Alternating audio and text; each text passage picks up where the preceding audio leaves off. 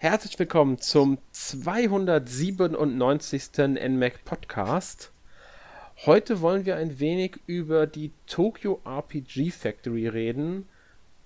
Die sind verantwortlich für Spiele wie I Am Setzner, Lost Sphere und Oniaki. Oder genau gesagt, genau diese drei Spiele, weil mehr gibt es da noch nicht. Dafür habe ich mir heute Erik eingeladen. Hallo Erik. Ja, hallo Alex und hallo Hörer. Ja, genau. Ähm, wir wollen, wie gesagt, über die Tokyo RPG Factory sprechen. Das ist ja ein Entwicklerstudio, das 100% zu Square Enix gehört und ähm, jetzt seit ein paar Jährchen aktiv ist, vorwiegend halt diese äh, drei RPGs gemacht hat, die ich ja eben genannt hatte und die wurden, ich glaube 2014 wurden sie das erste Mal namentlich erwähnt, damals noch als Tokyo Dream Factory. Das kann gut sein. Ich kann mich auf jeden Fall erinnern, dass äh, Square Enix während der Electronic Entertainment Expo 2015 das Entwicklerstudio dann als Tokyo RPG Factory äh, vorgestellt hat. Und dieses Entwicklerstudio soll sich wohl vorzugsweise mit der Entwicklung von japanischen Rollenspielen beschäftigen, die sich dann eben an den Titeln orientieren, die in den 1990er Jahren erschienen sind. Genau, also man sagt, also das heißt gerne, sie wollen diese klassischen RPG-Gefühle ähm, einfangen. Es geht Square Enix wohl auch vorwiegend, das ging damals Square Enix vorwiegend um Spiele aus ihrem eigenen Portfolio natürlich, also Chrono Trigger und äh, ähm, Final Fantasy wurden da gerne genannt als Beispiele. Die klassischen Final Fantasies natürlich. Mhm. Alle, alle vor dem siebten Teil sind gemeint. Und Passend zur Ankündigung dieses Studios, das übrigens von äh, Atsushi Hashimoto geleitet wird, wurde, ich weiß nicht, ich glaube, der ist immer noch an der Spitze von dem Unternehmen, wurde damals von Square Enix eingesetzt als äh, Leiter von dem ähm, Studio. Ich kann jetzt leider nicht genau sagen, was er vorher gemacht hat. Ich glaube, der war aber bei Square Enix schon an einigen anderen Spielen beteiligt im Vorfeld. Interessanterweise findet man nämlich zu diesen Namen die da mit dem Unternehmen zusammenhängen, auch viele Schauspieler, Fußballer und so weiter. ähm, ja, da kann ich direkt sagen, das ist mir in letzter Zeit auch häufiger mal passiert, wo ich an meiner Masterarbeit gesessen habe, die sich eben mit japanischen Filmen beschäftigt hat. Und dann musste ich natürlich auch mal nach der korrekten Schreibweise des Namens eben schauen. Ähm, und da habe ich dann auch öfters mal den einen oder oder die eine oder andere Figur gefunden, die eben nicht dieser Schauspieler ist. Vor allem die ganzen Schauspieler, mit denen ich mich da auseinandergesetzt habe, die lebten schon alle fast gar nicht mehr. Ähm, weil es halt auch sehr alte Filme waren, aber da gab es halt auch recht häufig irgendwelche Sportler oder Fußballer und das ist dann doch etwas verwirrend bei der Suche. Ja, also genauso ist es mir halt auch gegangen. Wenn ich mich nicht komplett täusche und es die richtige Person ist, dann war er an Kid Icarus Uprising und Final Fantasy Explorers beteiligt.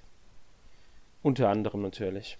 Auf jeden Fall leitet er dieses Studio und das erste Spiel von dem Studio wurde auch auf der ähm, E3 2015 damals angekündigt, damals noch mit dem Namen Project Setzner. Später natürlich dann als einem Setzner erschienen. Ja, ähm, das Spiel wurde auch dann direkt als Director von äh, Atsushi Hashimoto geleitet. Ähm, Kengo Uchibori ist damals als Produzent tätig gewesen. Auch hier, also man kann die Namen nennen, sage ich mal jetzt, aber es sind jetzt, sagen wir mal, nicht so Leute, die man unbedingt kennen muss, beziehungsweise die jetzt diese ganz großen Namen haben, wie ein äh, Shigeru Miyamoto zum Beispiel. Ja. Also, um jetzt ganz groß zu gehen. Aber ein ganz wichtiger Name, ja. Äh, das ist der Takashi Tokita. Ja. Und der hat an äh, sehr, sehr vielen Spielen mitgearbeitet, in unterschiedlichen Pro äh, Positionen. Also manchmal war er fürs Grafikdesign verantwortlich, dann war er als Produzent tätig oder auch als Regisseur. Beispielsweise bei Chrono Trigger war er da sehr involviert. Oder äh, bei den Final oder vielen Final Fantasy Spielen. Also der hat eine wirklich sehr, sehr lange ähm, Liste. Meistens ging es dann jetzt am Ende doch eher in die ähm, Danksagung über, dass er da irgendwie ähm, als Vorbild für das Spiel dann eben tätig war sozusagen. Aber vor allem in den 90ern und äh, frühen 2000ern, da war er noch sehr, sehr aktiv. Ja, und er war einer der beiden Hauptautoren von Uninaki tatsächlich. Ja. Ja, das ist, und er war, glaube ich, Creative Producer bei Uninaki auch. Äh, man muss dazu sagen, die ganzen anderen, also ähm, die waren wohl alle, wie gesagt, auch bei Square Enix, also ähm, beteiligt an verschiedensten Projekten, äh, Spielen, wie auch immer, aber auch bei anderen Entwicklern. Äh, vorwiegend halt aus dem Rollenspielbereich. Ja. Und natürlich sind sie immer wieder gekehrt bei den Spielen von Tokyo RPG Factory, was ja auch kein Wunder ist. Da reden wir würde heute ja auch drüber. Genau, würde ich erstmal behaupten. Ähm, ich würde sagen, wir widmen uns dann auch direkt mal dem ersten Spiel. Das, da ist äh, einem Setzner erschienen, ist das ähm, in Japan im Februar 2016. Ich glaube, der Rest der Welt hat es dann im Juli 2016 bekommen. Äh, während die Switch-Version halt zum Launch der Switch am äh, 3. März 2017 erschienen ist weltweit. Ähm, ja, es ist halt, äh, wie, wie sie es versprochen haben, sie versuchen klassische Rollenspiele einzufangen. Ähm, ich bin mir gar nicht sicher, ob es bei uns im Westen als Retail-Version erschienen ist. In Japan gibt es definitiv eine Retail-Version davon. Ähm, ich meine aber, außerhalb von Japan gab es keine. Ich müsste auch gerade nachdenken oder ich gucke auch gerade mal parallel nach. Ja, ich, ich bin mir da sogar sehr sicher, dass es keine gab, aber ich äh, beschwören würde es jetzt nicht, aber ähm, ähm, auf jeden Fall. Ich finde jedenfalls keine ich meine auch, die gab es nur in Japan. Bei uns ist es rein als Download-Titel erschienen und sie haben sich halt damals an klassischen Rollenspielen orientiert. Ja, optisch würde ich sagen, haben sie halt ein, also sie haben aus dieser ISO-Perspektive, das heißt so Draufsicht halt das Spiel präsentiert, so wie sie alle eigentlich von ähm, einem Setzner sind. Die Unity Engine kam damals zum Einsatz. Ich denke mal, ja, bekannte, einfache mhm. Engine halt für manche Spiele. Ist ja noch auf der Vita erschienen, das Spiel. Um und das Kampfsystem orientiert sich am Action Time Battle System hieß es, glaube ich, gell? Ich, Active Time Battle. Active, genau, Active war's. Active Time Battle System, das ja unter anderem Final Fantasy zum Einsatz kam und in einer gewissen Variante auch in Chrono Trigger, weil daran orientieren sich die Kämpfe nämlich auch von dem Spiel. Also die größte Vorlage für dieses Spiel war halt die frühen Final Fantasies und Chrono Trigger. Ganz genau. Ähm, ja, grob zum Kampfsystem. Man hat halt ein rundenbasiertes Kampfsystem. Äh, man, die Charaktere, ich glaube, drei Stück waren damals in der Gruppe auf einmal möglich. Ich weiß es, nicht glauben, ich weiß es. äh, die Gruppe bestand aus drei Charakteren, also bis zu drei Charakteren. Und die konnten halt agieren, sobald ihre Leiste voll war. Man konnte sich auch in dem Kampfgebiet relativ frei bewegen, allerdings nur wenn man in der Reihe war. Und sich dadurch positionieren, was insoweit wichtig war, um Flächenangriffen aus, also zu entgehen, dass nicht jeder sofort von einem Flächenangriff getroffen wird oder sowas. Ähm, es gab auch Techniken, die irgendwie durch die Positionierung dann erst richtig möglich waren, also Kombos zwischen zwei Charakteren und sowas. Also da, da musste man so ein bisschen mit auf, drauf achten, dass was so diese Erweiterung, sage ich mal, des klassischen rundenbasierten Systems. Es gab manche Fernangriffe, es gab Nahangriffe, äh, es gab Magie, so ganz klassisch halt eigentlich wie man es von einem japanischen rundenbasierten Kampfsystem kennt, das halt minimal erweitert wurde. Ja, jetzt hab ich I Am Setsuna persönlich nicht gespielt, du im Gegensatz zu mir ja schon. Ich kenne jetzt äh, die beiden Nachfolgetitel. Du hattest jetzt in unserem Plan geschrieben, dass im Kampfsystem das Bewegen der Charaktere eingeschränkt möglich ist. Genau. Ähm, das erinnert mich jetzt ein bisschen an Lost Sphere. Ich weiß jetzt nicht, ob es da jetzt genauso ist bei I Am Setsuna und zwar äh, kann man die Charaktere dann so frei positionieren, wo die dann eben stehen sollen und aus einer bestimmten Richtung angreifen? Oder wie kann ich das mit dem Bewegen verstehen? Kannst du so verstehen. Also das Kampfsystem von einem Setzner und Lost 4 ist sich sehr ähnlich. Sie haben ein paar Sachen abgewandelt, aber die Kampfsysteme, also im Grunde haben sie das Kampfsystem von einem Setzner genommen und für Lost 4 einfach nur ein bisschen überarbeitet. Ah, okay. Also die beiden Spiele sind sich im Vergleich gerade zu Oninaki, das, ähm, zu dem wir natürlich als letztes dann kommen, sind die beiden Spiele sich, besonders was das Gameplay angeht, in gewissen Punkten sehr ähnlich. Die Grafik ist sich ähnlich, wobei der Stil natürlich ein bisschen anders ist, weil einem Setzner spielt ja rein auf diese, in dieser Winterlandschaft, was ja auch dieses, dieses zentrale Thema der Traurigkeit übertragen soll mit der Tristheit und so weiter, was ja auch in der Story mit reinspielt. Und aber gameplaymäßig so sind die beiden Spiele sich sehr ähnlich. diese auch. Thematik, die du halt aufwirfst, auch ja. äh, die dann eben Bezug auf die Winterlandschaft nimmt. Das ist auch das, was mich an diesem Spiel immer sehr interessiert hat, weil mhm. ich mag in Videospielen allgemein Winterlandschaften, sei es Tales of Symphonia oder Herr der Ringe Online, was ich alles an äh, Rollenspielen eben so verschlungen habe. Es sind immer sehr zauberhafte äh, ja Landstriche, wenn du eben so eine Fläche mit weißer Farbe hast, die dann noch so ein bisschen bläulich schimmert, finde ich immer sehr schön. Auch Secret of Mana ist ein gutes Beispiel dafür mit den ganzen Kristallen. Ähm, allerdings habe ich das Spiel ja nicht, wie gesagt, selbst nicht gespielt, aber die Story, die soll wohl sehr mühselig in die oder soll eigentlich ganz gut starten, aber dann immer mühseliger werden und immer weniger überraschend sein. Äh, wie hast du die denn so aufgenommen von dem, was du da gespielt hast? Kann ich zustimmen. Also sie fängt recht ordentlich an. Ähm, man muss jetzt sagen, so wie typisch für das Genre, es braucht halt ein bisschen zum Einstieg, weil natürlich wird erstmal alles so vorgestellt und so.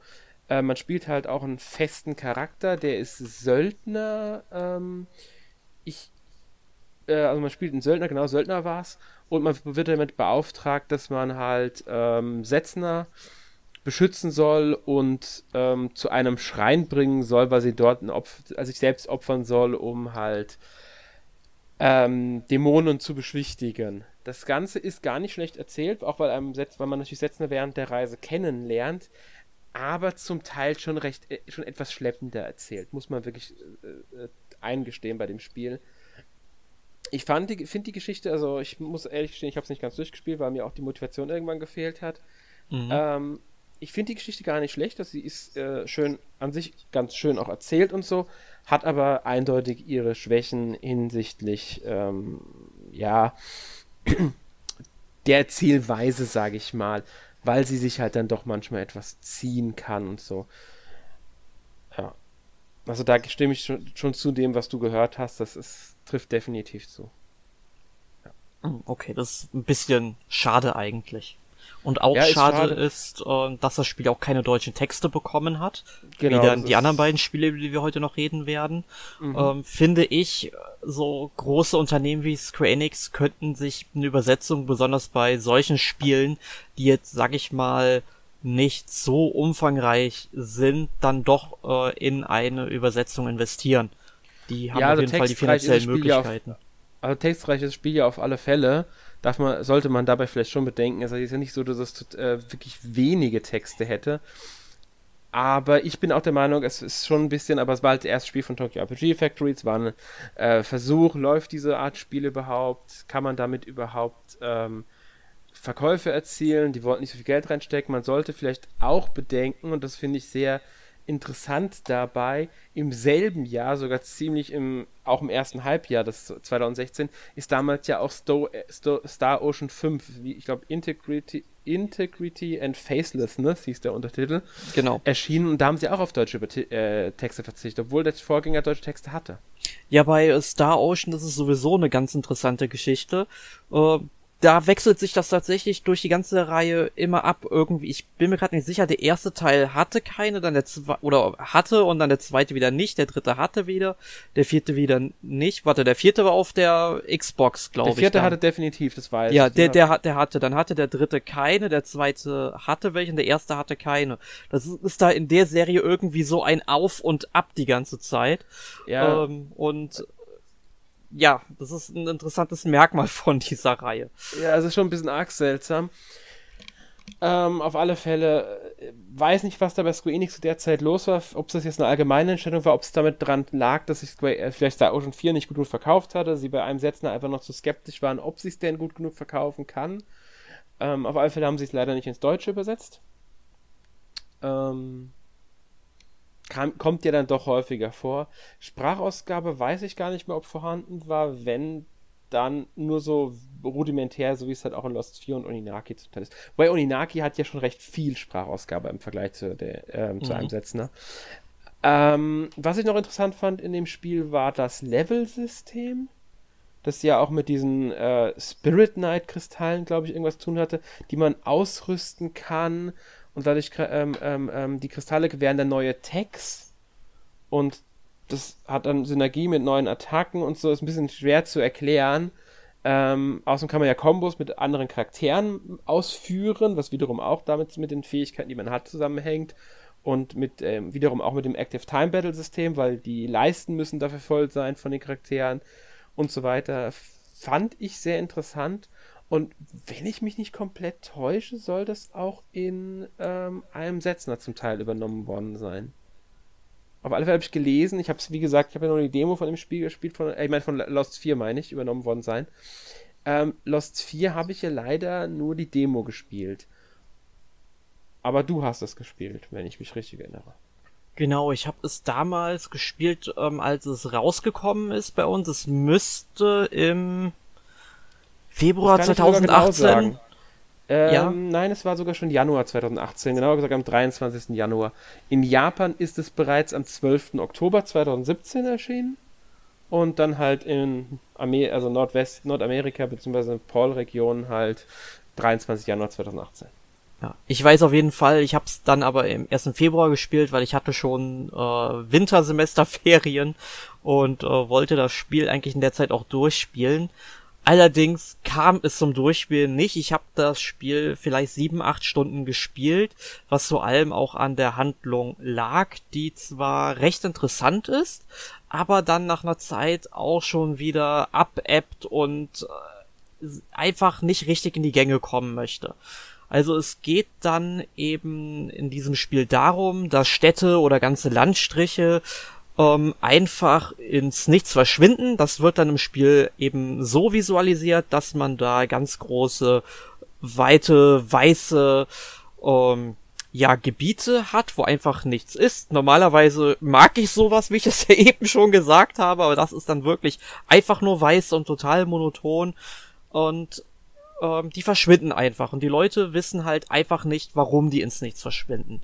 Und dann bekommt der Hauptcharakter relativ früh im Spiel, so nach ein, zwei Stunden müsste es schon sein, dann die äh, Fähigkeit, diese verschwundenen Gebiete aus äh, verschiedenen Erinnerungen, die man in den Gesprächen aufschnappt, das erinnert so ein bisschen an ähm, Final Fantasy 2, eben zurückholt. Und das sieht dann in den Texten halt so aus, dass da irgendwelche Textbausteine eine andere Farbe haben oder die waren unterstrichen. Ich weiß es gerade nicht mehr genau, wie es war. Nur wenn man die dann eben gesehen hat, dann konnte man sich eben diese Textbausteine ähm, auf Knopfdruck rauskopieren und dann hatte man die Erinnerungen, die man an der Stelle einsetzen konnte. Ähm, klingt eigentlich ganz interessant, aber diese ganze Geschichte um Kanata und seine Freunde die plätschert dann einfach nur vor sich hin und es gibt dann hier und da mal ein paar kleinere Highlights, sie sind jetzt aber nicht sonderlich der Rede wert. Finde ich interessant, weil ich habe genau das Gegenteil davon gelesen. Und zwar, dass, also erstmal, dass Lost 4 ein Stück besser sein soll als einem Setzner. In fast allen Punkten. Und dass gerade die Geschichte interessant sein soll und ohne Längen mit sympathischen Charakteren. Ja, Allerdings soll die äh, Inszenierung halt nur rudimentär sein, aber das ist ja bei den Spielen von Tokyo RPG Factory immer der Fall, weil die ja eher einfach strukturiert sind. Also sympathisch waren mir die Charaktere schon. Das Problem ist, ähm, die ganzen Persönlichkeiten, die sie entwickeln sollten in einem Spiel. Also das kam zumindest bis zu dem Zeitpunkt, wo ich es gespielt habe, noch nicht wirklich zum Tragen. Ich weiß jetzt natürlich nicht, wie das in den 10 oder vielleicht 20 Spielstunden danach noch aussehen wird.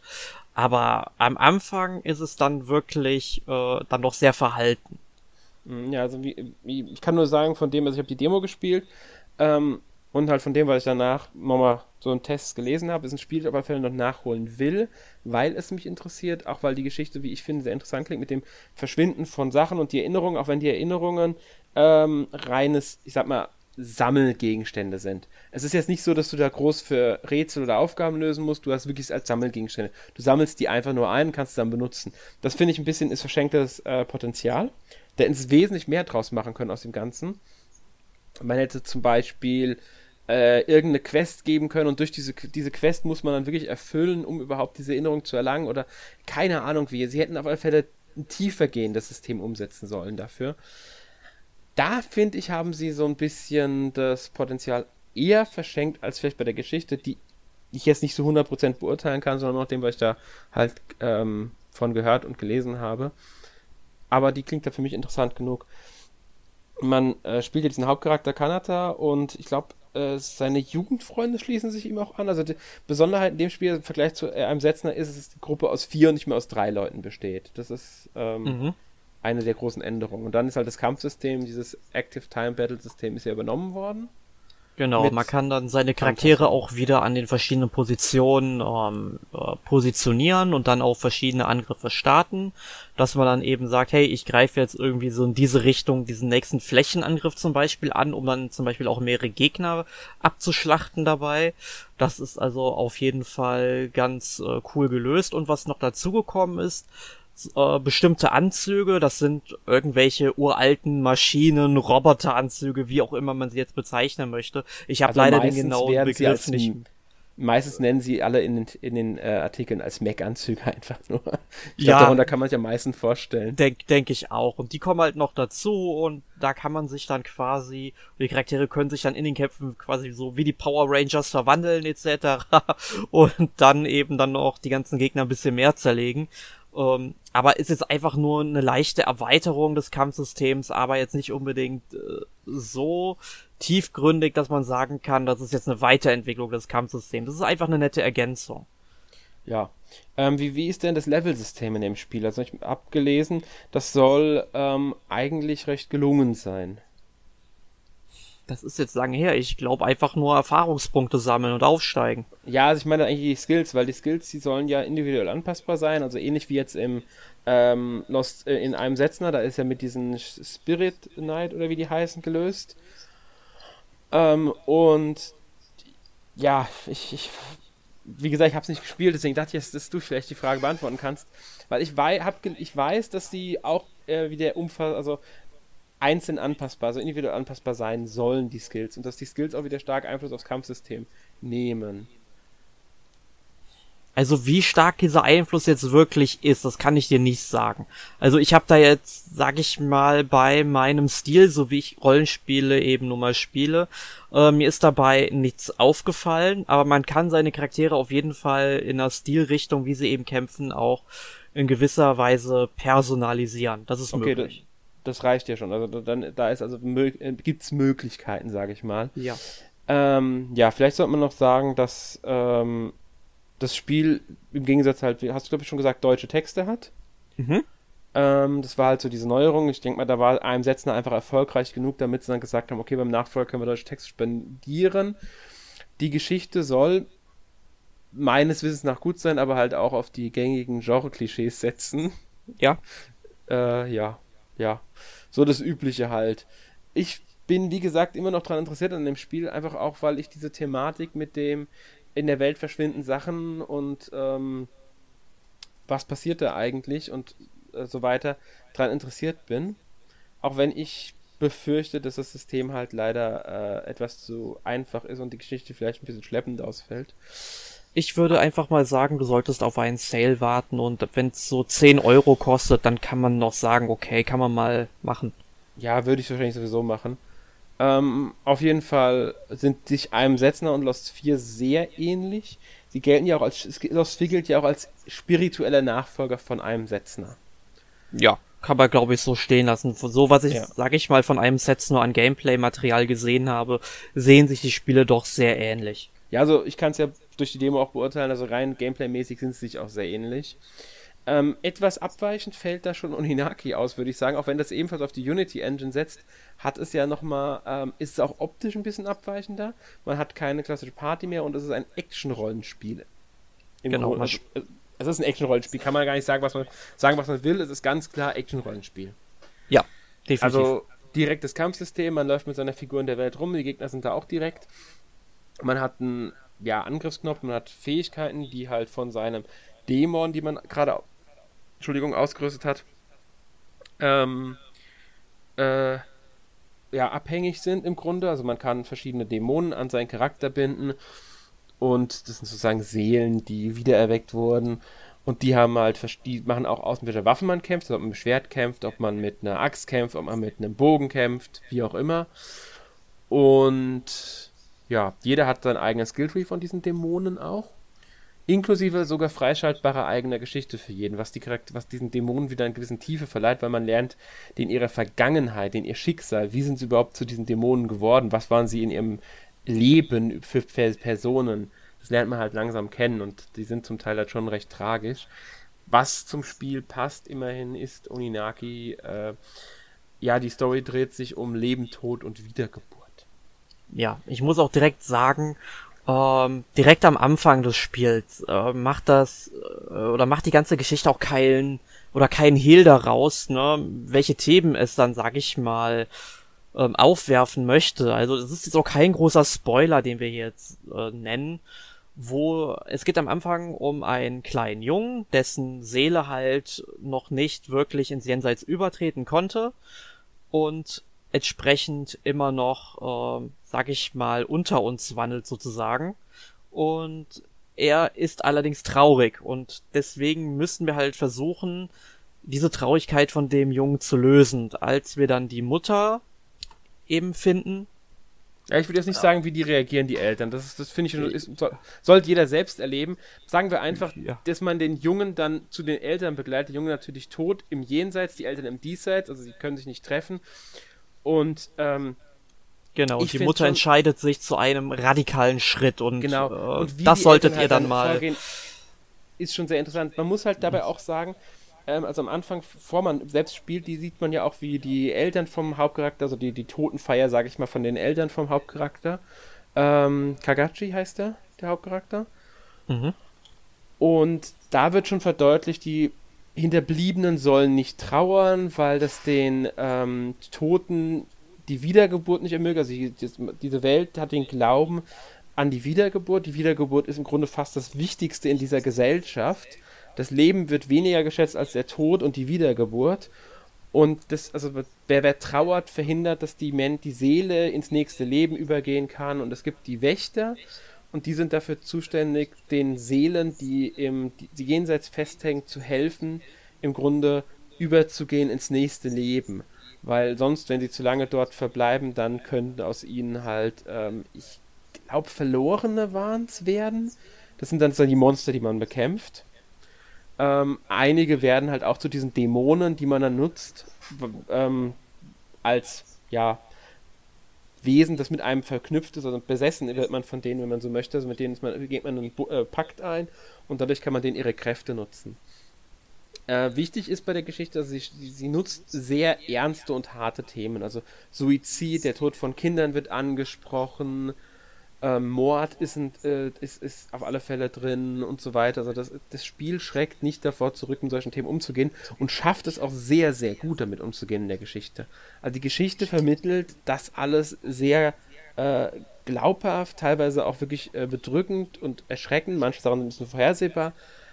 Aber es gibt auch so kleinere Schockmomente, die dann doch ein bisschen überraschend kommen. Also man glaubt, manche Entwicklung ist dann schon so, uh, okay, ja, ähm, und da muss ich auch wirklich sagen, das habe ich in, vor allem in japanischen Rollenspielen so schon sehr lange nicht mehr erlebt. Mhm. Und es hat mich halt so ein bisschen an Illusion of Time erinnert, denn da werden ja auch, sag ich mal, sehr tiefgründige ähm, Dinge angesprochen und äh, klar kritisiert und hinterfragt.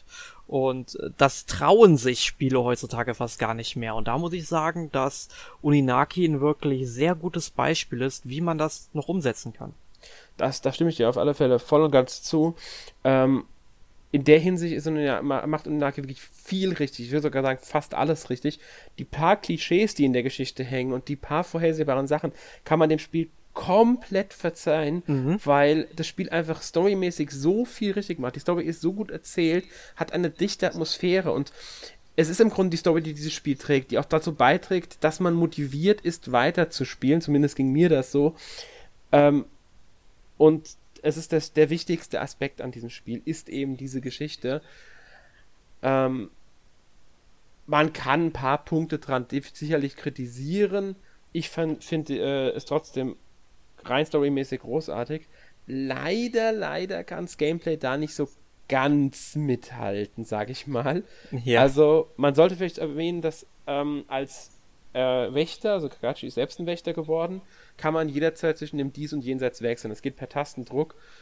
sollte man jetzt nicht erwarten, dass es zwei verschiedene Welten sind. Ist es im Grunde ist es so, als ob man äh, den Schleier durchtritt und ähm, die Welt einfach nur in zwei verschiedenen Varianten sieht, während die normale Welt halt etwas trister dargestellt ist oft, wobei das auch nicht für jedes Gebiet gilt, ist die ist jenseits oft sehr ähm, ja, auffällig von Farben mehr. Es ist dunkler, aber auch sehr, sehr grell manchmal in Farben.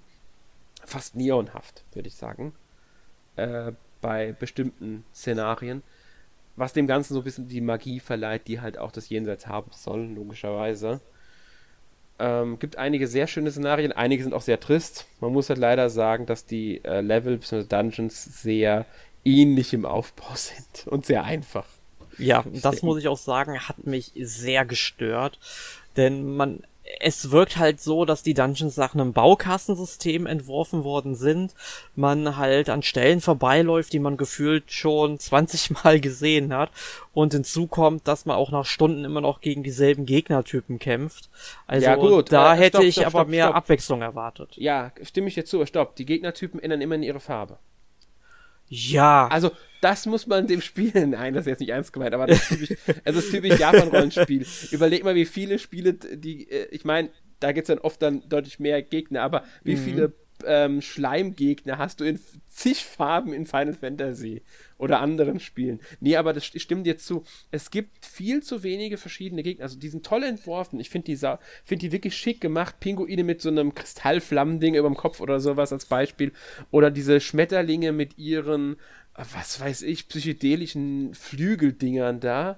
Aber das haben die Entwickler eigentlich bei allen drei von diesen ja. Spielen schon gemacht. Das Gegnerdesign ist also wirklich ähm, mal eine gute Abwechslung von dem, was man eben sonst so kennt. Da hat das man, stimmt. sie vergreifen vielleicht irgendwelche Motive aus der realen Welt, wie zum Beispiel jetzt Pinguine auf mhm. und vermischen die halt mit irgendwas Fantastischem.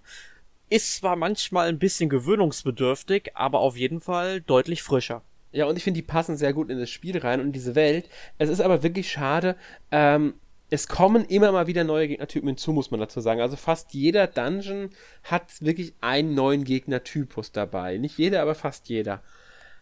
Die Abwechslung fehlt aber trotzdem. Es ist, im Endeffekt sind es schlichtweg zu oft zu viele ähnliche Charaktere, also, also Gegner. Man kämpft ähm, das ganze Spiel durch nur die, die, gegen diese Pinguine. Ob die jetzt eine grüne, eine blaue oder eine rote Flamme über Kopf haben, macht im Spielverein wenig aus.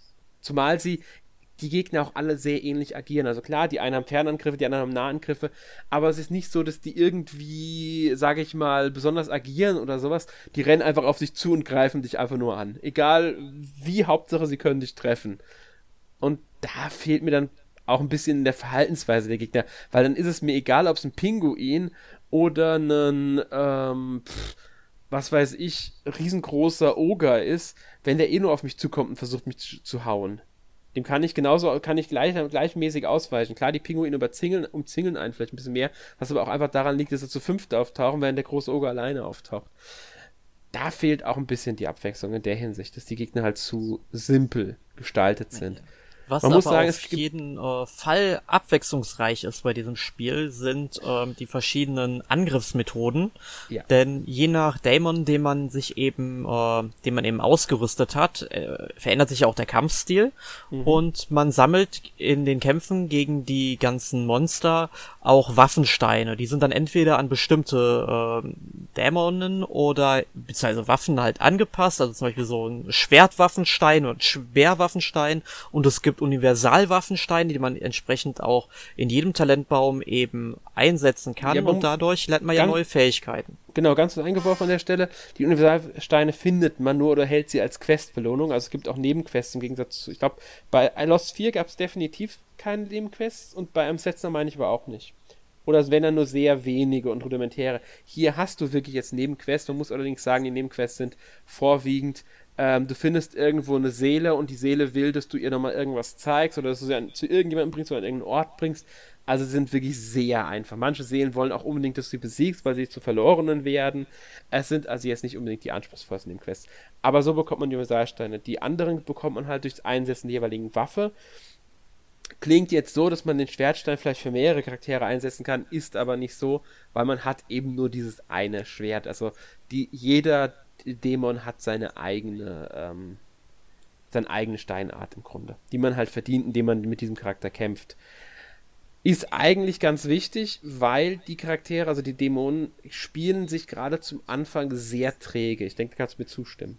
Ja, also am Anfang ist es hauptsächlich Button-Mashing. Das hat man nach einer gewissen Zeit halt immer noch, aber was definitiv besser wird, ist durch eine größere Auswahl an neuen Waffen also dann Kampfstilen, äh, verändert sich dann auch das Gameplay ein bisschen. Also wenn man zum Beispiel da mit dem Speer ausgerüstet ist, kann man halt auch in die Luft springen und so einen Flächenangriff von oben starten.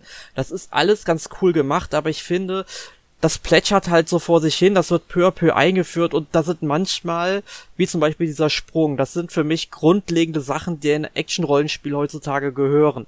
Man hätte ja, zum Beispiel sagen können, dass man halt von Natur aus halt auch springen kann und dass durch so einen Waffenstein ein eventuellen Doppelsprung möglich ist oder was ganz anderes. Das ja, hätte schon da gereicht. Muss, da muss man wieder sagen, ähm, dass die jeweilige Fähigkeit, also springen oder ausweichen, hängt ja vom Dämon ab, den du hast. Das finde ich in Ordnung grundsätzlich. Da habe ich gar kein Problem mit. Ähm, auch dass jetzt manche Fähigkeiten, weil den Speer kriegt man ja dann doch recht früh, man ist ja der erste Dämon, den man zusätzlich erhält zu seinem Standarddämon. Ich meinte es eigentlich, am Anfang vom Spiel ist es so, dass man Aktionen nicht abbrechen kann. Also man führt eine Aktion aus und die muss wirklich zu Ende geführt werden, bevor man die nächste Aktion hat. Das führt dazu, man schlägt und dann hat man wirklich einem paar Millisekunden Pause, bevor man weitermachen kann. Das merkt man und man könnte den Eindruck gewinnen, dass die Eingabe verzögert ist. Ist aber gar nicht der Fall. Das Spiel macht das absichtlich, weil durch die Fähigkeiten, die man nennt, ich meine jetzt die passiven Fähigkeiten, ähm, kann man Aktionen abbrechen. Der Übergang von Attacke zu Attacke geht schneller und so weiter. Das heißt, das Kampfsystem wird von etwas träge zu immer schneller und immer besser von der Hand gehend. Das ist beabsichtigt von den Entwicklern, dass die, die, diese Art der Entwicklung. Was ich nicht ganz verstehe, weil dadurch ist das Kampfsystem am Anfang einfach ein bisschen mühseliger und richtig Spaß macht es wirklich erst, wenn man seine Charaktere ein bisschen hochgezogen hat, nach, keine Ahnung, 10 Stunden Spielzeit. Dazu kommt, wenn ich jetzt, was ich kurz vor Ende, nach 15, 20 Spielstunden, nochmal einen neuen Charakter bekomme, einen neuen Dämon, warum soll ich in den nochmal Zeit rein investieren? Weil ich fange ja wieder bei Null an, wenn er sich träge spielt, wenn ich da schon vier Charaktere, vier Dämonen habe, die sich flüssig spielen, mit denen ich komplett klarkomme. Dadurch ignoriere ich die anderen, anderen Dämonen, was wiederum schade ist, weil die wieder neue Spielweisen mit neuen Waffen einbringen und denen ihre Geschichten, die ja wiederum auch schön inszeniert, also die sind nicht schön inszeniert, aber die sind schön zu erfahren, weil es interessant ist, denen ihren Hintergrund zu erfahren, weil der auch gut geschrieben ist ähm, erfahre ich halt nicht, weil um das freizuschalten, brauche ich wiederum auch diese Steine und dafür muss ich mit denen erstmal kämpfen. Und das finde ich jetzt ein bisschen verschenkt, äh, ein bisschen, ja, schade. Das hat mich am meisten gestört. Dass sie dieses Kampfsystem wirklich bewusst träge gemacht haben und erst ähm, durch Entwicklung das Ganze halt schneller machen. Es gibt Spieler, das weiß ich, habe ich auch schon mitbekommen, denen das gar, die das gar nicht stört, denen das sogar ähm, zusagt. Ich persönlich hätte mir da ja, es nicht ganz so extrem, sage ich mal, gewünscht ein bisschen weniger träge am Anfang. Oder vielleicht auch die Möglichkeit, dafür sind natürlich Universalsteine dann auch wieder nutzbar, aber vielleicht eine Möglichkeit, dass wenn man einen neuen Dämon erst nach 10, 15 Stunden bekommt, dass der dann mit 6, 7 Steinen direkt startet, dass man schon mal von Anfang an ein bisschen was investieren kann, damit man nicht äh, von Null anfangen muss. Ja, wäre auf jeden Fall eine nette Idee gewesen. Ja. Natürlich kann man, das ist auch noch so eine Sache, man, man findet verschiedene Waffen für die Charaktere, also für den, man findet verschiedene Schwerter, also Katana sind das, glaube ich, vorwiegend. Die kann man den Charakter dann auch ausrüsten und ich gebe schön nicht den Angriffswert. Die ähm, ähm, Lebenspunkte werden dadurch beeinflusst und einige von denen haben auch Sockel, da kann man dann Steine einsetzen, die dann besondere Fähigkeiten gewähren. Und da gibt es auch welche, die ähm, dazu beitragen, dass man schneller äh, Steine, also äh, Seelensteine erhält für den jeweiligen Charakter.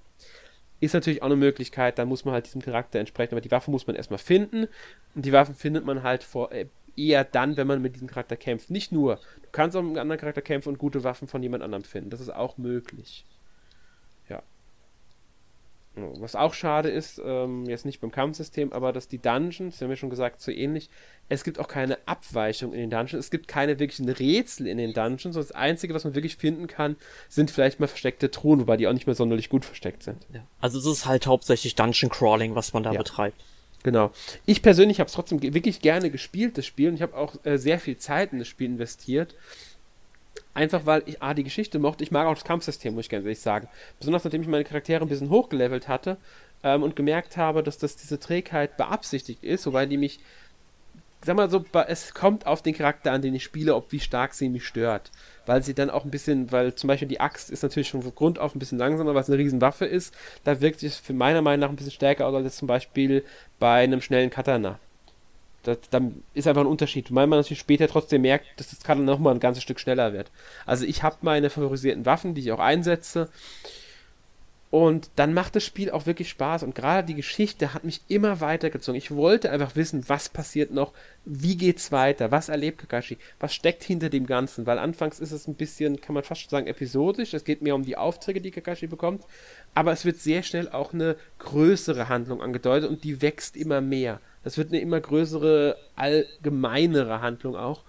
Ähm, und die kann, äh, kann schon sehr mitreißend sein und kann auch diese ganzen, sag ich mal, Gameplay-Schwächen fast schon ausgleichen. Man muss sich natürlich darauf einlassen, dass das Ganze repetitiv ist und dass man jetzt nicht die große Abwechslung bekommt, dass man schon nach, sag ich mal, maximal fünf Stunden fast alles, also die, die, die, sag ich mal, grundlegenden Sachen gesehen hat. Es gibt natürlich trotzdem noch neue Dungeons, die gerade optisch Abwechslung bringen und so. Ähm, aber gerade durch Talentbäume und vorwiegend die Geschichte kann das Spiel auch deutlich länger äh, motivieren, wenn man sich halt, wie gesagt, drauf einlässt.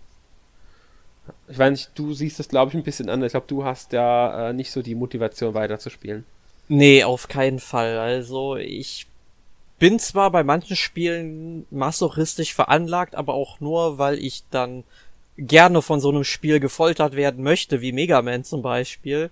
Aber Oninaki hat für mich einfach zu viele Elemente, die meiner Meinung nach so nicht zusammenpassen. Und das finde ich halt ziemlich schade, denn ich möchte eigentlich gerne mehr über die Charaktere erfahren und mehr über das Szenario erfahren, mehr über die Stadt erfahren. Es gibt ja nur eine Stadt in diesem Spiel zum mhm. Beispiel, wo die ganzen Menschen halt leben. Und ich finde dieses ganze Szenario so gut gemacht im Grunde. Und dann versauen es die, zumindest für mich, die Entwickler eben mit, ja, äh, Designentscheidungen, mit denen ich nicht konform gehe. Da hatte ich mit äh, Sphere deutlich mehr Spaß, auch wenn ich da auch nicht gewillt bin, es irgendwie mal zu Ende zu spielen. Äh, Im Grunde gehe ich jetzt hier auch schon so ein bisschen in mein Fazit über, man merkt das schon. Ja, damit ähm, kannst du noch eine Sache anmerken. Ja. Äh, ich kann dein Fazit zu äh, Oninaki wirklich verstehen. Ähm, ich kann verstehen, warum man es nicht weiterspielen will und wie stark es einen stört. Ich mache mal so schließlich würde ich nicht sagen, dass man dafür veranlagt sein muss. Ähm, es ist halt wirklich eine schwierige Sache bei diesem Spiel, auch wie man es bewerten will. Weil es einfach dieses Zweischneidige hat. Gameplay und designmäßig haben sie sich einfach riesengroße Böcke erlaubt, während sie storymäßig ein, ich würde fast schon sagen, Meisterwerk abgeliefert haben. Ja. Und das ist halt so, das schneidet sich so total, finde ich. Verstehst du, was ich meine? Nehme ich mal an. Ich, ich, ich weiß ganz genau, was du meinst. Ja. Ich das fühle halt das auch so ein bisschen beim Spiel. Ja, ich finde es schade eigentlich. Trotzdem ähm, finde ich halt, man sollte sich mal anschauen. Vielleicht kommt man ja mit diesem Gameplay trotzdem klar. Vielleicht spielt man es ja sogar gerne. Es kann, kann, ja sogar sein, dass jemand ähm, sich gar nicht dran stört, dass ein Dungeon Crawler ist und dass es nicht so viel Abwechslung bietet, weil die Geschichte genug mitreißt oder weil man das Kampfsystem mag. Das kann ja auch sein. Es muss ja nicht sein, dass deswegen für jeden schlecht ist. Genau. Geschmäcker sind ja bekanntlich verschieden. Genau. Und jetzt wolltest du dein Fazit ziehen. Du darfst dann gerne. Ja, also, ähm, ich meine, ich habe eigentlich schon jetzt gerade alles gesagt im Grunde, aber halt wie gesagt mit Oninaki werde ich persönlich jetzt nicht warm, würde es deswegen auch nicht unbedingt empfehlen, außer man hat jetzt gegen diese Mankos nichts, dann erlebt man eine wirklich tolle Geschichte und auch der Soundtrack, den mochte ich bei diesem Spiel ganz mhm. gerne, weil der ist so ein bisschen europäisch mittelalterlich, auch so ein bisschen keltisch angehaucht. Ähm, Finde ich ziemlich gut eigentlich, auch wenn es für so ein japanisches Rollenspiel so eher untypisch ist. Ähm, aber wenn ich mich jetzt heute für eines dieser drei Spiele entscheiden müsste, das ich tatsächlich empfehlen würde, würde ich Lost Fair empfehlen, denn ähm, das mochte ich dann doch schon ein bisschen mehr. Aber persönlich bin ich auch noch an I Am Setsuner interessiert, möchte es halt irgendwann noch nachholen. Ähm, aber da werde ich auch noch auf so ein Sale, so zwischen 5 und 10 Euro, wenn ich es dann irgendwann mal bekomme, denke ich, werde ich mal zuschlagen. Mhm. Ja, Ähm, Wie sieht's bei dir aus, Alex? Ja, bei mir sieht es ein bisschen anders aus. Also ich finde, bin Oninaki ist mein, mein Favorit bisher. Ich muss halt sagen, ich habe Lost 4 noch nicht gespielt, deswegen kann ich das jetzt nicht sagen, ob es das bessere Spiel ist. Ich finde aber auch, dass einem Setzen und Lost 4 sich zu stark von Oninaki unterscheiden, um es 100% vergleichen zu können, einfach auch schon wegen dem Kampfsystem, wegen unterschiedlichen. Ich bin der Meinung, wegen der Geschichte sollte man sich Oninaki anschauen, ähm, besonders wenn man kein Problem mit ähm, repetitiven Action-Rollenspielen hat, sage ich mal. Also mit Dungeon-Crawlern an sich, wenn man Dungeon-Crawler mag. Weil dann erlebt man wirklich mal eine besondere Geschichte, die gerade auch aufgrund ihrer Themen ähm, aus dem Genre heraussticht. Ich stimme dir aber auch bei der Musik zu. Die fand ich auch sehr, sehr schön. Wenn ich mich nicht komplett täusche, war da auch ähm, eine Komponistin dran beteiligt, die unter anderem an, den, an Xenoblade 2 und Xenoblade 2 Torn, also Golden Country, beteiligt gewesen sein müsste. Ich meine schon, dass sie dabei war. Also, dass sie da mitge mitgewirkt hatte an dem Spiel. Ähm, und halt an Oninaki, logischerweise. Ähm, Finde sehr schönen Soundtrack, aber dann hatten auch alle Spiele. Einem Setzner und Lost 4 auch. Habe ich mir auch schon angehört, die Soundtracks. In dem Bereich sind sie ähm, stark muss man sagen. Also da liefern sie immer zumindest gute Soundtracks ab, die auch zum Spiel passen. Auch atmosphärisch, ja. muss ich sagen, sind, ziehen die Spiele meistens. Ja.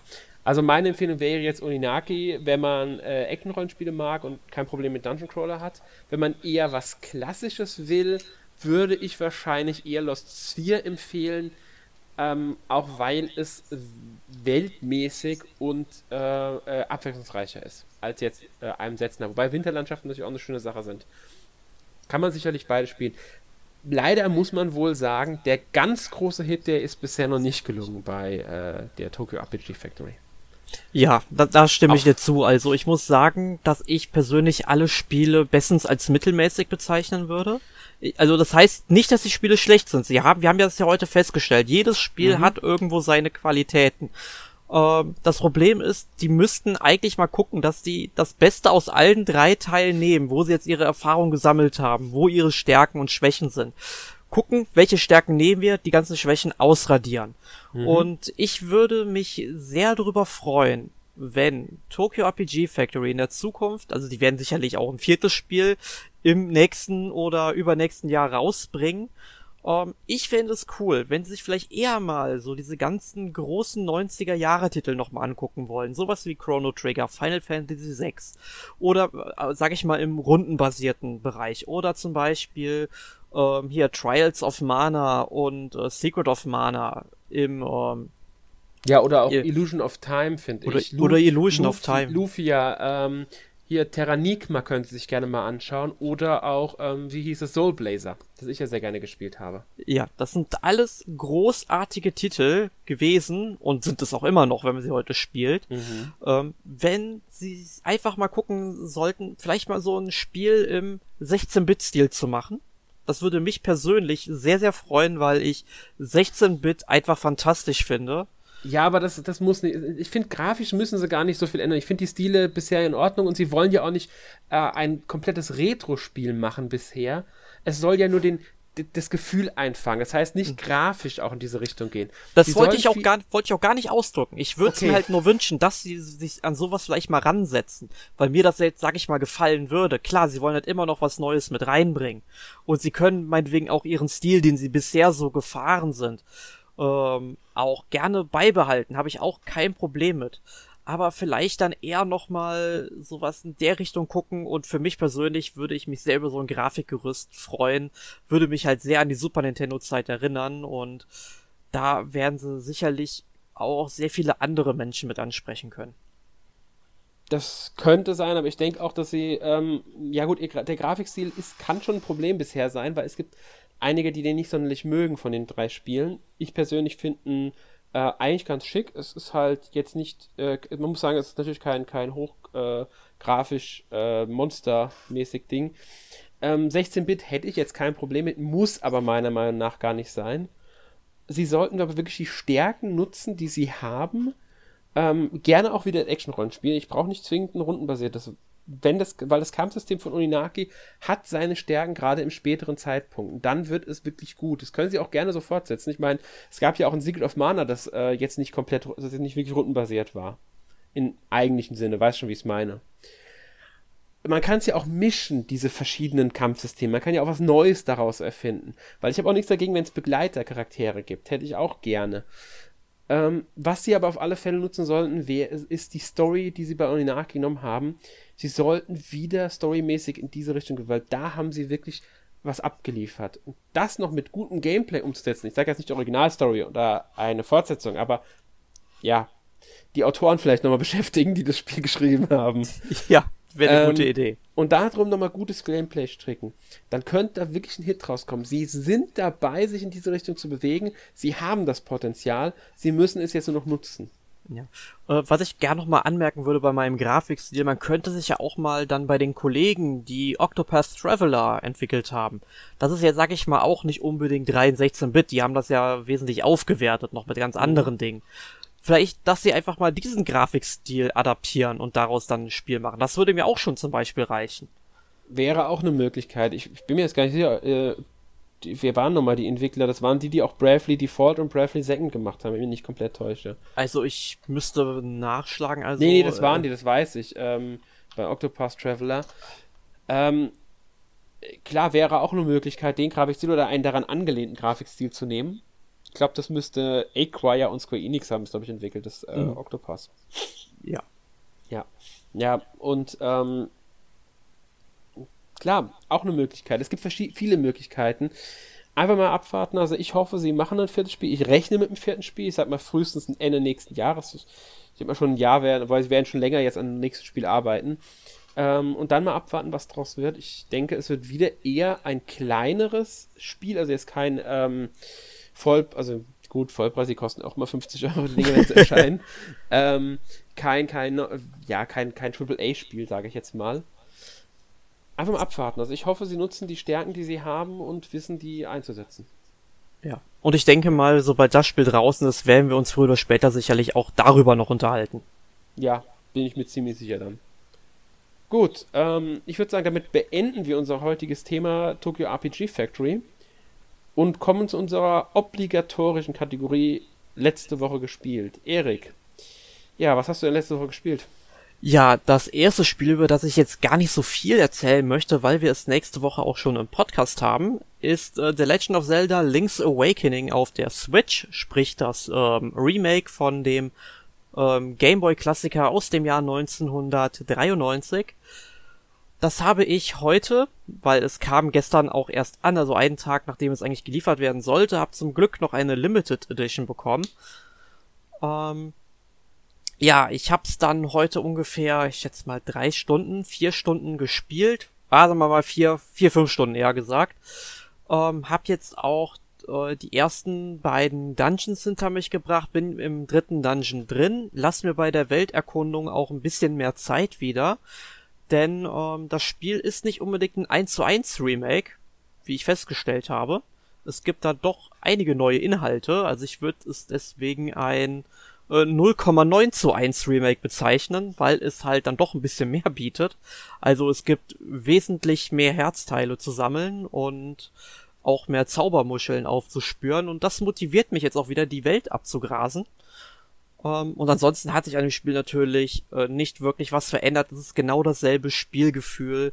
Selbst halt dieses Gefühl, wenn man mit der Greifenfeder über einen ähm, Abgrund springt und man landet halt nicht genau auf der anderen Seite sondern, und rutscht ein bisschen ab, dieses Schwammige ungefähr von der Steuerung. Du weißt sicherlich, was ich meine. Ja. Ne? Das ist genauso da drin enthalten und das finde ich super. Also sie haben das richtig gut ähm, umgesetzt auf der Switch, bis vielleicht auf die gelegentlichen Slowdowns, die ja jetzt in den letzten Tagen schon von vielen Seiten beanstandet worden sind. Allerdings muss ich dazu sagen, mir persönlich fallen die so gut wie gar nicht auf. Ich meine, ja, ich merke sie, aber sie beeinträchtigen jetzt nicht irgendwie das äh, Spiel oder mein Spielvergnügen. Ähm, Komme ich bisher sehr gut mit zurecht, muss ich tatsächlich sagen. Aber ja, ja Alex. Ja, nee. Ich, ich habe es ehrlich gesagt noch nicht gespielt, deswegen kann ich jetzt nicht irgendwie zustimmen oder so. Ach so, gut. Aber äh, ich denke mal, bis nächste Woche werde ich es dann auch durchgespielt bekommen. Es ist ja nicht so großer Spiel. Mhm. Ähm, also da werden wir uns dann im Podcast sicherlich nochmal drüber unterhalten, wenn ich denn dabei bin. Ich weiß gar nicht, ob ich gerade eingeteilt bin. Ähm, aber, Kann ich dir jetzt gerade aus dem Kopf auch nicht sagen. Naja, im, im Zweifelsfall sage ich mal, ich bin dabei. Ähm, und ansonsten habe ich ähm, gestern Astral Chain auf der Switch angefangen. Mhm. Ähm, ja, nachdem ich endlich mit meiner Masterarbeit durch bin und die morgen abgeben werde. Ähm, hatte ich endlich mal wieder Zeit, ein bisschen mehr zu zocken und dann habe ich mal so, ich glaube, die ersten beiden Kapitel von diesem Spiel gespielt. Mhm. Äh, am Anfang fand ich es irgendwie noch ein bisschen träge im ersten Kapitel. Im zweiten kam, im zweiten Kapitel kam ich wesentlich besser damit klar, aber auch vermutlich nur, weil das ganze Gameplay halt endlich mal so ein bisschen mehr gemischt wurde. Sprich, dass man dann auch Detektivarbeit leistet, eine Spur verfolgen muss. Mhm äh, und diese ganze Spielwelt, ich meine, die erinnert klar sehr stark an Tokio. Ähm, aber, also zumindest von dem, was ich bisher gesehen habe, auch wenn es natürlich nicht Tokio ist. Nee, es ist Yasche. Genau, es ist ja irgendwie so der letzte Rückzugsort der Menschheit oder sowas. Ähm, genau. Ich habe mich noch nicht so sehr mit dem Szenario beschäftigt. Das wird im Spiel auch gar nicht noch, noch gar nicht so weit ausgeführt. Ja, das kommt noch. Sagen wir mal so, es kommt noch. Ich finde es ein bisschen seltsam. Das haben wir auch schon letzte Woche im Podcast gehabt. Nach irgendeinem Kapitel, ich bin mir nicht mehr sicher, nach welchem, fünfte oder sechste, hast du auf einmal die Möglichkeit, ein paar Akten zu lesen, die dir einfach nur informieren, was im Vorfeld, was im Grunde passiert ist und wieso diese Welt überhaupt so ist. Ich finde es ein bisschen seltsam. Also es ist nicht nur, es sind auch ein paar andere Sachen, die du da lesen kannst. Ich finde es ein bisschen seltsam, warum du es dann lesen kannst, weil äh, ich hätte schon ganz gerne am Anfang die Möglichkeit gehabt, ein bisschen mehr über diese Welt zu erfahren. Ja. Ah, aber es ist ein wirklich großartiges Spiel, wie ich bisher mhm. finde. Das ist ein tolles Kampfsystem, was ein bisschen Eingewöhnung braucht. Es geht zwar relativ schnell, ähm, aber es ist trotzdem dann ähm, manchmal so ein bisschen hektisch noch, aber ich denke mal, da kommt man mit der Zeit ganz gut rein, würde ich zumindest jetzt aktuell ja, noch sagen. Manchmal habe ich schon noch meine kleineren Probleme, aber in, insgesamt fühlt man, fühlt man sich mit der Zeit wesentlich besser äh, dran gewöhnt, sage ich mal. Ja. Und ich finde auch so kleine Sachen super, wenn man zum Beispiel sich einfach mal auf Toilette setzen kann, um dann irgendwie Toilettenpapier abzustauben und das dann irgendwie einer Person der Toilette nebenan zu geben. Ja, der äh, Toilettenfee.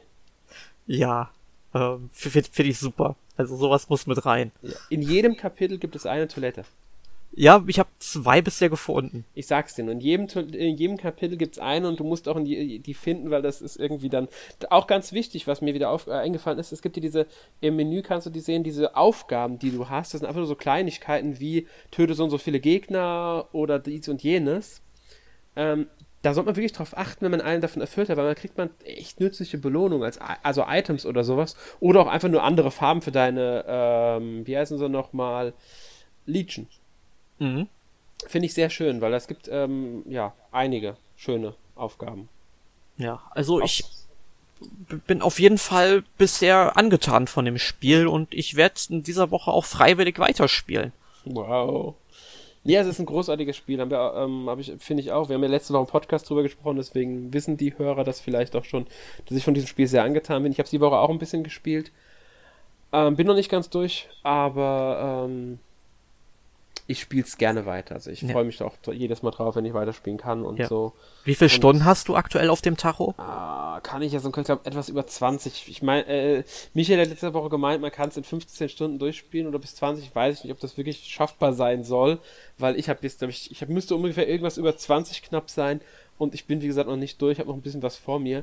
Also ähm, ich höre in der Regel immer so zwischen, also je nachdem zwischen 20 und 30 und ja, würde ich auch es soll auch sehr sagen. lang sein für ein Platinum Games Spiel. Genau, das kommt auch eher hin, 20 bis 30 würde ich eher sagen. Je nachdem halt auch, wie du dich auf die Nebenaufgaben konzentrierst. Also es gibt ja diese Nebenquests noch, ähm, die man erfüllen kann, aber nicht muss. Und ähm, wie man halt auch erkundet ein bisschen, weil man kann ja auch ein paar Sachen finden, die äh, abseits des Weges und so. Äh, man muss teilweise sogar in alte Kapitel zurückkehren. Bei manchen Sachen kann man nicht sofort erfüllen. Ja, ist und, mir auch schon aufgefallen, irgendwie, dass ja. ich eine bestimmt, irgendwie an einer bestimmten Stelle bräuchte ich irgendwie so einen Arm-Legion, den ich noch nicht hatte und genau. äh, ich denke mal, da muss ich dann später vielleicht nochmal zurückkommen. Genau, man kann jederzeit äh, zu den alten Kapiteln zurückgehen. Man kann aber nicht in einem anderen Kapitel einfach an die Stelle gehen und das wieder haben. Das, das geht nicht. Das, man muss schon ins, an, ins alte Kapitel zurückgehen und dort diese Mission erfüllen. Also das ist, aber man kann, wie gesagt, äh, übers Hauptquartier jederzeit zu den alten Kapiteln zurückkehren und das solche Sachen nochmal erfüllen. Das ist möglich. Ja, ähm, wollt noch was zu Aston Chain sagen? Nee, ich denke mal, das haben wir gut zusammengefasst, aber du hast noch ein anderes Spiel gespielt, ich habe noch ein sehe ich in der anderes Spiel Liste. gespielt tatsächlich. Ich habe noch so Sinking City gespielt. Ähm, ist, glaube ich, schon im April oder Mai, bin mir jetzt gar nicht mehr ganz sicher, für PS4, Xbox One, PC erschienen. Jetzt im ähm, September auch für die Switch endlich. Kann man sagen, wenn man möchte. Es ist ein ähm, Cthulhu bzw. Lovecraft angelehntes, also von Lovecrafts Cthulhu-Mythos inspiriertes Action-Adventure mit Horrorelementen.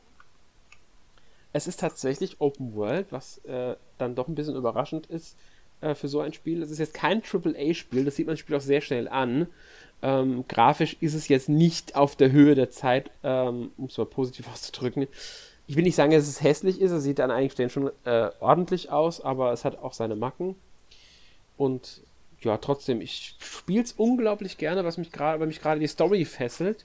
Die finde ich richtig gut. Ich bin sowieso, ich mag sowieso das Cthulhu-Zeug sehr gerne.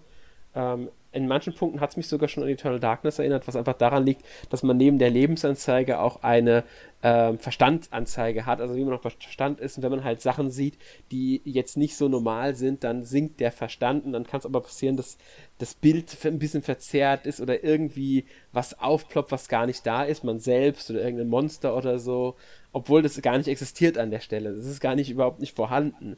Das finde ich halt schon ganz cool. Das ist nicht ganz so extrem wie der Wahnsinn, der bei Eternal Darkness zum Teil umgesetzt wurde. Da konnte es ja auch mal passieren, dass dann einfach dann, äh, ein Bildfehler ausgegeben wurde, also, also ob die Konsole nicht wirklich angeschlossen wäre. Das ist hier jetzt nicht so extrem. Ich finde es trotzdem sehr interessant, dass es drinnen ist. Es gibt auch neben ähm, Heilspritzen, äh, also dass man seine Energie wieder auffüllt, gibt es auch ein Antipsychotikum, damit man seinen Verstand wieder auffüllen kann. Der füllt sich auch wieder von alleine auf, wenn man von den Stellen, die jetzt etwas erschreckend sind, sich entfernt. Es gibt Ermittlungsarbeit, also man ist Detektiv, Privatdetektiv, deswegen muss man auch Fälle lösen, man muss Sachen kombinieren, was jetzt nicht die komplizierteste Angelegenheit ist, aber trotzdem recht schön gelöst ist. Die Kämpfe sind da sogar das Schlechtere. Die funktionieren gerade am Anfang, muss man sich erstmal reingewöhnen, weil die nicht so 100%, äh, ja, sie sind nicht perfekt umgesetzt, sage ich mal. Äh, trotzdem sehr schönes Spiel, das gerade von Story und Atmosphäre lebt. Ähm, schön ist, man kann den Schwierigkeitsgrad verschieden einstellen. Also man kann die, die Ermittlungsarbeit des, als Detektiv schwerer machen und gleichzeitig die Kämpfe sehr leichter stellen, weil das zwei verschiedene Schwierigkeitsgrade hat, Kampf- und Detektivmodus. Das heißt, wenn man mit dem Kampfsystem überhaupt nicht klarkommt, kann man das auf leicht stellen Während man aber sagt, okay, ich möchte ein bisschen mehr Schwierigkeiten in der Ermittlungsarbeit haben, zum Beispiel keine Hilfen haben, kann man das ein bisschen höher stellen, dann kriegst du keine Hilfensymbole. Sonst wird dir angezeigt bei den Hinweisen, die du gesammelt hast, ob du das nächste Gespräch führen musst, ob du irgendeinen Ort erkunden musst oder sonst irgendwie sowas. Nicht mit wem du reden musst, nur dass du das machen musst. Ja. Ähm. Ja. Ich weiß nicht, was ich noch zum Spiel erzählen soll. Es ist, wie gesagt, ein schönes Spiel die Open World ist jetzt nicht die lebendigste, aber das ist auch vom Setting mit begründet, weil man ist in einer Stadt, einer abgelegenen, fiktiven Stadt, die von einer Flut vereinnahmt wird. Dort tauchen dann auch durch Monster auf entsprechend und ja. Ja, ich habe ein bisschen ähm, Bildmaterial zu dem Spiel gesehen, also stilistisch sieht das ganz nett aus. Ja, stilistisch sieht's auch, ist es auch äh, gelungen es ist halt, wie gesagt, grafisch. Die Animationen sind nicht so perfekt. Gerade bei den Gesichtern manchmal. Es ploppen dann doch Details auf. Manchmal läufst du wirklich lang und fast direkt neben dir kommen dann erst die Gräser, die kleinen Büsche. Es gibt matschige Texturen. Ich hatte schon, dass eine Häuserfassade sehr, sehr äh, verschwommen war und auf einmal ploppt das Detail erst ein, dass es da ist.